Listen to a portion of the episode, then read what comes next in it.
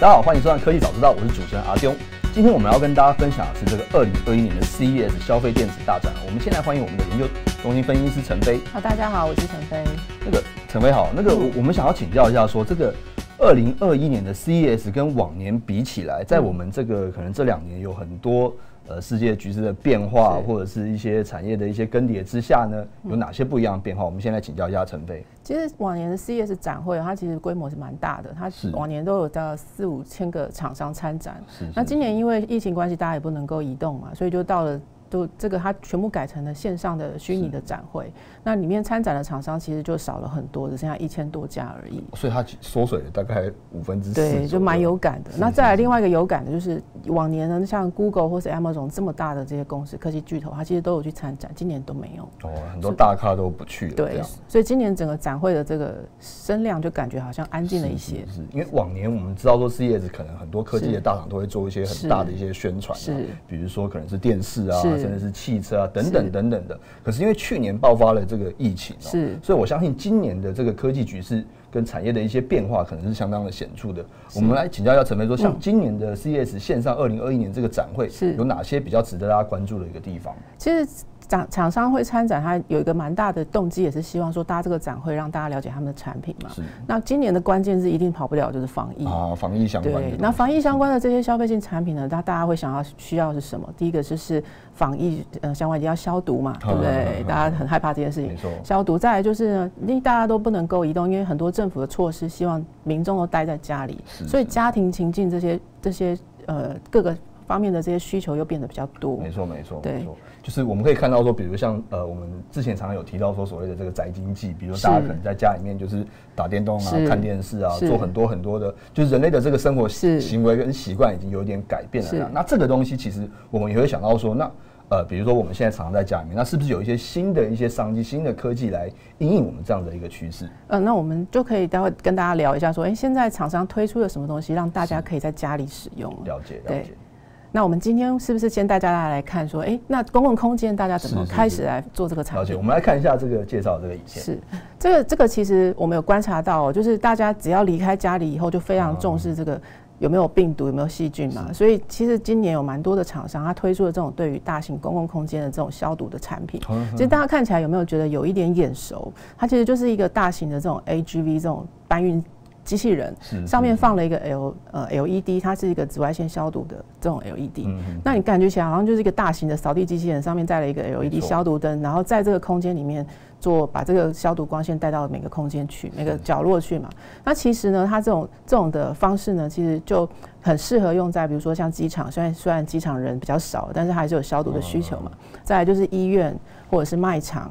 那或者是说像学校，现在学校虽然不能去，但是学校偶尔还是会有需要这种消毒的需求嘛。所以这种消毒的这种机器人呢，今年的展会里面就出现的蛮多的。了解。那这种消费这种这种机器人呢，其实我们观察到。虽然它的基本功能就是做这种紫外线的消毒，其实它上面其实可以搭载很多的功能，比如说它可以去侦测，哎，今天这个方这个这个机器人附近的环境的，比如说温度啊或者湿度，其实这些环境的数据都可以透过这个机器人去做收集。那当然，因为它会跟人接触嘛，所以它上面也会带一些就是一些操作的一些工具或者是这些界面，它其实就可以。全部都透过这个机器人去做整合。了解，其实我们知道这个机器人科技也已经推出有一小段时间，只是我们大家也还在想说，到底它在什么样子的情况之下会真正的就是有一些非常实际的运用。那我相信，其实防疫这个需求，其实提醒大家一件非常重要的事情，就是很多东西都变成说我希望可以无人，就是是就是不要有人在那边跟大家接触。那其实这样子的东西在大型的公共空间当中，我想听是是一个非常一个必要的一个是一个趋势哦。是。那如果说带到这个消毒的需求呢，就是我们公共空间的这种大情境的消毒之外呢，其实大家也希望说，哎，那我是不是随身有一些消毒的产品也可以带着？可能在外面，可能就是手机，我回到家第一件事就拿酒精喷我的手机，对，就是可能会，因为我我们可能会觉得，其实因为我们可能。呃，手上可能会接触到很多很多的东西，那我们也会担心说，你是不是怎么样能够减少这个接触到病菌的一个机会？是，除了手机以外，其实像眼镜，很多调查都说，其实我们也会去摸眼镜，所以这种随身式的这种消毒的装置，它里面也也都是用到像这个紫外线消毒光，那它其实就让这个让让一个做了一个容器，然后大家把手机啊、眼镜啊就放到这个这个容器里面。其实它这种产品呢，其实跟刚刚那个消毒机器人都有一样的诉求，第一个就是它要快速消毒。然后第二个就是它的消毒消杀菌力要到最高。嗯，所以这也是接下来说这今明年啊，或者是说今年跟到明年，其实这些产品都会越来越让大家注意到。了解。我们看到就是其实呃，我们刚刚第一个看到是从在大型的空间当中，然后第二个是到说我们个人的物品是如何确保我们个人物品的这个。这个安全就是要做一些消毒的一个动作。那其实呃，去年以来到现在，我相信其实大家有看到非常明确的一个现象，就是说其实大部分人都会减少外出，是，其实就是避免跟人群接触了。是。那我们有很多的这个生活习惯就改到就是在家里面，是。比如说可能在家打电动，在家看电视，然后在家上班，对，就是在家工作，是。就其实什么事情其实都可以在家做，但是这样子的一个。这样子的一个行为改变，是不是也造成了哪些可能已经有的科技或者新的科技，就是重新又让人们所看见？是这个，像讲到这个，我就会想到，就是说，呃，像前几年，其实呃，像 Amazon 啊，他们都有推出一个产品叫做智慧门铃。对对对，对，那前几年大家都会注意到这样的产品。那这今年的时候呢，哎，这些产品又开始有了新的卖点了。为什么呢？因为它是一个非接触式的一个。感应装置嘛，因为当 就是大家都希望说，哎，我们会外送需求就变多了，对不对？那这些配送人员把东西送到我们家门口的时候，我们要知道掌握一下，就是哎，他他的他送过来的东西的状况，或者说请他放好以后，我们再出去拿。对，这种非接触式的这种机会就变多，那这个门铃的需求就开始有变多。像我们有观察到一些产品，它不是只有说装这个摄影机以外，它还有装温度感测器。就是说，哎，你这个外送人员他有没有发烧？他或者是说，哎，一般的企业他希望把这个这种这种跟体温侦测的这种功能放在一起，放在门口，那它可以去记录说这个到访的人员的体温，或者是说这些状。健康状况的监测，是。对，那所以这种门铃呢，这种智慧门铃今年就有也变得比较多一点了。解，对，就让大家注意到，因为这就是反映实际上大家的需求嘛。其实我们可以看到，像我们平常去采访或者去拜访厂商，那可能像很多的，比如像一零一啊，他们可能门口也会有这种就是自动侦测的一个系统，是，或是高铁。那其实如果说因为不是每个地方都有嘛，那有些地方可能还要用就是传统的人力，这比多要多要一个人去量体温。是，所以我相信其实有些科技的帮助，可能会使这样子的一个防疫措施做得更完善一点。是是是。对，那我们看到另外一个现象就是说啊，就是呃，即便我们就是在家里面，不管是打电动还是上班，是或是干嘛也好，好了，那也有很多人是因为就是可能呃隔离的关系，必须要待在室内。那我们还是要做好说，就是我们自己的健康管理跟一些。呃，比如说饮食上面的一些调整啊，注意我们如何透过科技来帮助我们去达到这样子的一个事情。那其实因为大家都被空间都被呃行动都被限缩在家里面嘛，那又因为是疫情，这个跟健康影响是第比较直接的关系，所以大家都意识到说，哎，我除了隔离之外呢，我要是不是能够提升自己的健康，就是身体的免疫力？所以如果待在家里，除了哎电视也看完啦，然后电动也打完啦，没错，那工作也做完啦，那这时候他还会做什么？他希望可以运动。如果原本就有健身习惯的人，希望这个健身的习惯可以在家里面进行。所以前几年我们就有观察到，就是说在 CES 的展会里面，其实就已经有很多运动科技在发展了，其实就越来那个展场展区就越来越大的感觉。那今年呢，因为请这种。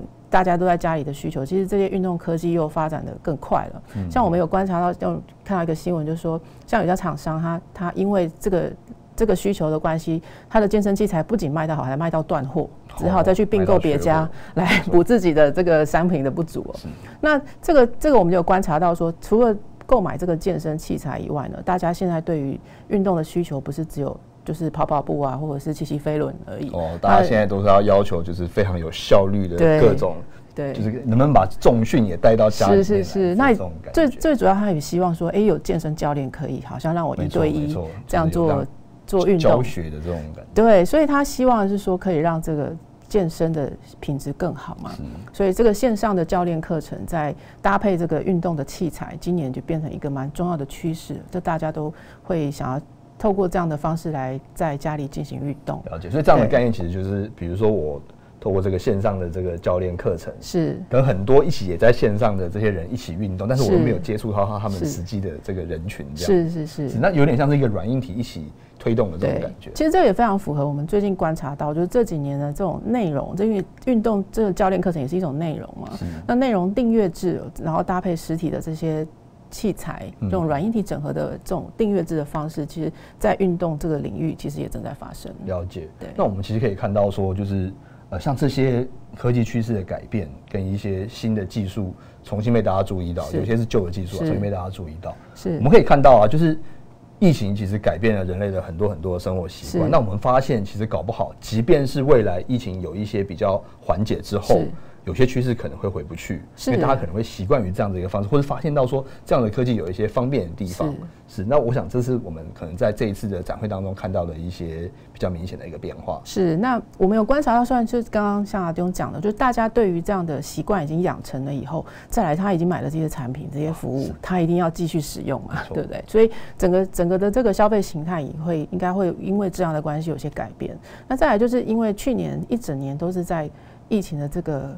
呃，这种影响之下，那今年是第二年了嘛，对不对？那我们目前还看不到终点，所以我这些产品呢，虽然说已经已经都已经慢慢的让大家去了解到，所以接下来的发展呢，它其实每一个功能都会朝向更细致去发展。没错，比如说你可能只是运动，它是可能再来就会有更细致化的，比如说各个各个不同的形态。或者是说让大家去更了解说这个东西在家里怎么使用，所以这种功能会慢慢的更细致，然后更更多人去加入这样的产品的销售。了解，就是我们之前 介绍过一系列的宅经济，是。那我想说，这个宅经济现在可以变得更细微，就是有更多，你有更多更多的。选项是可以在可能在你家里面就可以去进行的，是搭配这个科技。是那我们其实电子时报跟研究中心其实也在 CS 这些展会当中做了一系列相关的研究，这样子。那我们在今年我们有做了不同面向的观察，如果大家对于这个议题有比较有兴趣的话，也可以到我们的网站上面看我们更进一步的这些探讨。了解，可以找到像用浅显的方式，就是替您解说科技的大小事，那让您知道您应该知道一个产业变化。那如果有您有想要提出的一些问题，让我们欢迎让我们知道，可以找到我们，下次见，拜拜，拜拜。